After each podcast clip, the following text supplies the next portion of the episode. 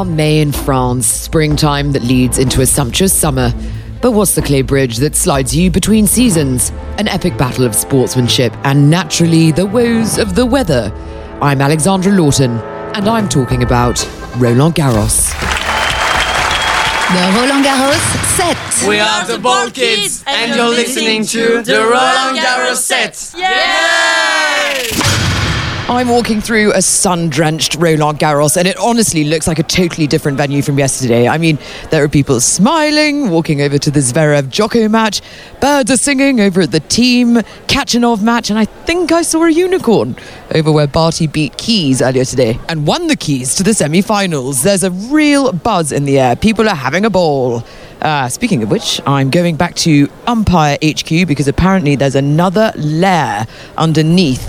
It's the uh, Ball Boys and Girls Grotto, and I'm going to have a chat with them and, much to my trepidation, get some exercise. Let's get rolling. Euh, pour trouver les euh, ramasseurs des balles, euh, C'est là. c'est à droite, à gauche, en haut, Ouais, ouais. en bas. Gauche, droite, en face. Escalier. euh, C'est marqué. Ok. Ramasseur de balles, faut descendre. Ah, merci, merci. Yep, it's like a labyrinth in here, and there's another floor for the ball boys and girls. This, is, uh, this place really scares me. So I finally found the place. Uh, it was two floors down. The umpires are on the top. I, I don't know where I am, I'll be honest with you. I'm now in a room, though, with The Ball Kids, Arthur Bongrand. Arthur Bongrand. So you're the head of the ball boys and girls. Sure. Yeah, I'm the head of the Ball Kids there in France. The ball kids. Ball Kids, okay. boys and girls, but Ball Kids. okay, and what's your name? Um, my name is Armand Benoist, and I'm the ball kid in uh, Roland Garros this year. Okay, how old are you? I'm uh, 15, and uh, I will be 16 uh, in uh, a few days. All right, well, uh, I'll get to you in just one second. Arthur, thank you for having me. With pleasure. Okay, so how do you choose uh, your ball boys and girls? What's the selection process? Ah, they are all the French tennis players, and they want to be ball kids, and they have to make some selection and trial during the year. Uh, they are in France, in the mini mini city in France. Uh, they are from 12 to 16, and they have to be really fast and to keep uh, very concentrate on the court. Uh, they are really good this year. It's true. I've actually, and I know this is going to sound really harsh, but true. I've never seen a fat ball kid. No, well, not fat. Well, quite um, thin, yeah. Well, you're you're you're obviously very athletic. I mean, but you're sorry, it's so rude. But you're uh, you're in very good physical condition. We trained uh, very much uh, to to be a higher resolution, and um, so we could um, do um, our maximum uh, in uh, on the tennis court. So you play tennis, yeah? Yeah, I do. Do you think you could beat me? Uh, yeah. Okay, so what about the crouching position when you're waiting? I mean, that doesn't look that comfortable. the kids are on the net, uh, so they have to be really flat on the on the floor, and it's necessary to to, to them to to be discreet uh, and to don't disturb the players. And it's like when you're on athleticism, when you want to run really fast, it's a good position to start. Obviously, you got to love tennis to do this, which means that, you know, a lot of the tennis stars are your, you look up to them, they're your heroes. But is it a case of speak when spoken to? Not really. It's just uh, the the player have some habits. Uh, Rafa wants to toe towels when He wants two towels. Two towels, yeah.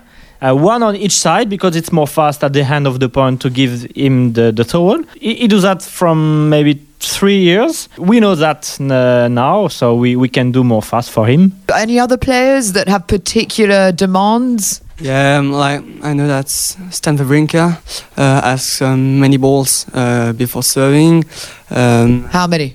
five, maybe six. Wow. So, so, yeah, sometimes he, he asks uh, all the balls. We have got uh, other players like uh, Richard Gasquet.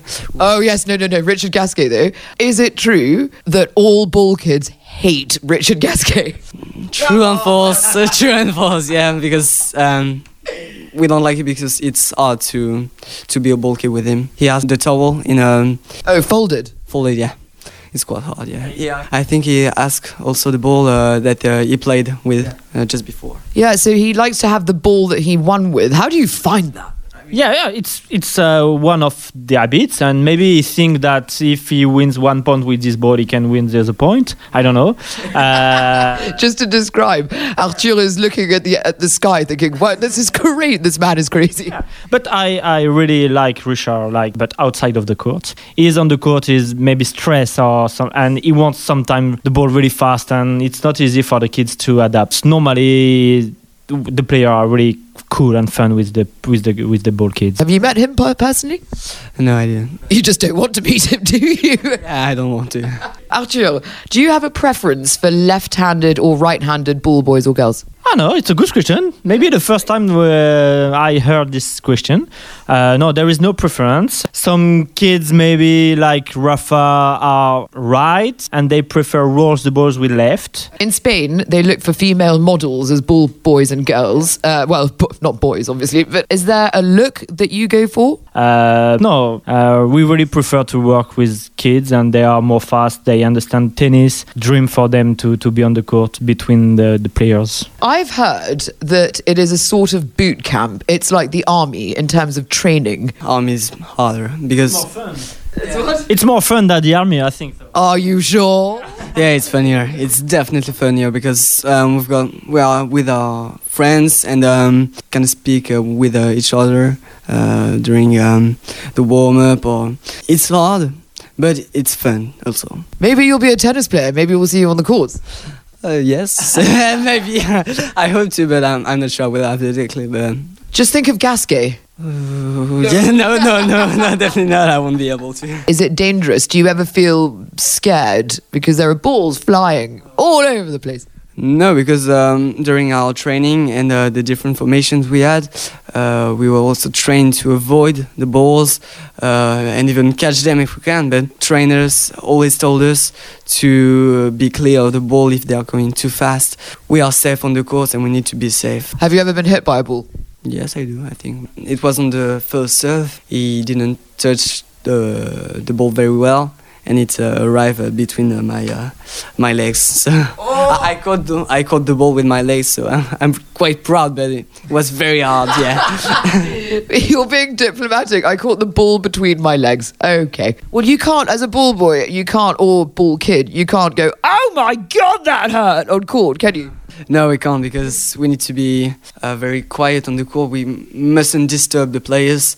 They are the king of the court. So we're just here for to serve them. When you don't do uh, the the right thing or you you get caught ball, you get hit by the ball, then uh, you need to stay quiet. we can Replace. replace them uh, uh, as soon as possible. We don't have to disturb the game. Ball kids are replaced during a match, yeah? Umpires aren't. I find that very strange, don't you? Um, I don't because we're doing um, a physical effort. We need to to change. It's like a football matches, uh, but we do a football matches all the day, so we can't uh, we can handle uh, this uh, this type of effort. So man, it's usually like uh, 25 or 30 minutes, and it's quite good. But it depends on the weather also. If it's gonna be very hard and very sunny, then it will be shorter uh, rotations, like 20, 20 minutes. And then if it's cloudy and it's uh, 15 degrees Celsius, uh, then it will be like 40. Uh. So you're quite kind to the ball kids then, Arthur. Yeah, yeah. Finals. How do you select the ball boys for finals? The creme de la creme. La crème de la crème. uh, yes, for the for the finals, they are only 18 for the two finals, men and uh, women's and men. So yeah, it's uh, hard work for our team. Sometimes difficult for the kids. They are at Roland Garros. If they can do the finals, I think they can be really really happy. This just in. It's not just the tennis players that are competing to get to the finals, it's the ball boys as well and ball girls. There's a competition between the ball kids. You are at Roland Garros, the atmosphere is very good, and um, the main thing that uh, that we have to do enjoy uh, our trip in uh, here in Roland Garros. And uh, if we don't do the finals, well, we could be quite sad, but we're glad we, we were there in Roland Garros because it's it's a very good experience. Yeah, it's a phenomenal atmosphere. Arthur, thank you very, very much. Thank you, thank you very much. And uh, you and I, we're going to, uh, your drills, the exercises that you have to do before a match to prepare. I can't believe I'm suggesting doing this. we're going to do some drills together right now, right? I find sometimes that it's quite harder to do the warm up than uh, You're going to find a hard warm up. I was nice to you. yeah warm up is quite uh, harder than the than on the quad I think. All right, let's go. The Roland Garros set. Just walking through the corridors with the guys and uh, about to go and do these drills. And listen, they have music on the speakers. That's nice. Got music, yeah. It's um, very uh, relaxing area. And there's a table football. And uh, what is that? A video game machine? Yeah, we've got we've got many uh, many games. We've got arcade games. We've got um, table football, and we've got uh, even uh, PlayStations. Oh, wow. Wow. There's very much space to relax here uh, between the rotations in Roland Garros. Yeah. So we're about to get underway with the old uh, with the old training, and uh, we've got some ball ball kids here that are going to watch. Hold the mic while we do this. What are we doing here? Uh, so first of all, we're gonna run a little blitz uh, to warm up our different muscles, and then we're gonna do some uh, training. We've got uh, to do uh, some stretches, and then you have to uh, do an exercise really fast. Um, On the spot running. You do like this. Oh, the hop. Oh gosh, yes. The, the- oh no. Oh my. Oh, okay. All right, and then there's ball rolling. Yeah, and there's ball running. So normally there are blank ball running, so we don't have the ball because uh, they are for matches. But now we've got the three balls. So. C'est parti. Let's go. So um, first of all, we're gonna run and do some uh, runnings to uh, to warm up. How long do you have to do this? Um, for about like uh, two three minutes. So that's quite long. Yeah, I'm feeling warm. Yeah. What's the next one? You, you have to take your foot uh, to your back, and um, but you need to do it uh, very fast. I'm standing up, I'm bending my knees, and I'm hitting my, my bottom with my feet. And it is not as simple as it sounds. And he's doing it quickly. Oh, God, no. Oh. It's very warm in here. All right, good. What's the next one? And we're gonna take our knees up in the air, and ah. we're gonna do quite the same thing. And You're going forwards with your knees now. So you're jumping up and you're hitting your quads on your hands. Oh, it's really. Oh, God. No. No, I'm dying. Oh, I can't. I can't do it. Okay. All right. So that goes on for, I don't know, a long time. the whole uh, the whole warm up is uh, for about 10 minutes. Okay. And we're prancing from the side to the side. So we're going next way. And the back. okay. Oh my god. I'm beating you. I'm beating you. get lower. Get lower. And I've got to get low. All right. I look like a complete idiot now. Yes, we do, we do. All right. So there's that. And then what next? And, uh, and then then we're gonna do stretches. First of all, we're gonna Hang on, wait, wait. Oh, gotta, okay, okay. You've got to scr- stretch your calves and your quads.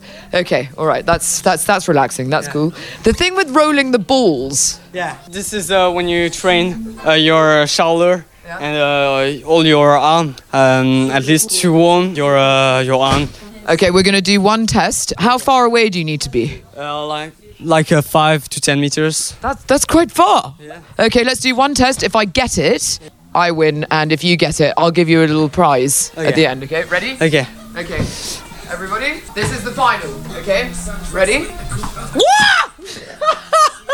That was really fast. I think he wanted to kill me. All right, so that's pretty much the end. Yeah, that's pretty much the end. You need to uh, uh, catch the the rule. Uh, Okay. you need to get lower and then uh, just, Yes, I have to catch the ball. That's that's the that's the goal. yeah. But it's quite hard, but uh, we've been uh, trained for that, so there's no matter about that. You have been an absolute dream. Thank you so much for uh, joining me on the Roland Garros set, and uh, I'm going to learn to catch those balls. Yeah. I hope you do, uh, you enjoyed your trip. Thank you very much. It is such a different atmosphere. I'm just going up now and I'm in the umpire section and it's audibly quieter. Uh, and I'm coming back. Ah, there are some umpires doing le bise and I'm leaving now. Oh, yes, better than last time. I've actually found the exit. Fantastic. Did you know? Those ball kids, that uh, may be the most fun I've ever had under a tennis court. But I'm outside now and joined by. Emily and Chloe, Where are you guys from? um, Cambridge and Hampshire. Which one's better, Cambridge or Hampshire? Obviously, I'd say Hampshire. De- definitely Cambridge. Well, I'm going to tell you a little fact about tennis. Are you ready? What colour do you think tennis balls used to be? Ooh, orange? White. Yes, in fact. Oh, I wasn't expecting that. Damn. Uh, well, yeah, they were white, all black. Yellow tennis balls were first introduced at Wimbledon in 1986. How about that? Interesting. Fun facts. How about those tennis balls? And uh, why do you think tennis balls are fuzzy?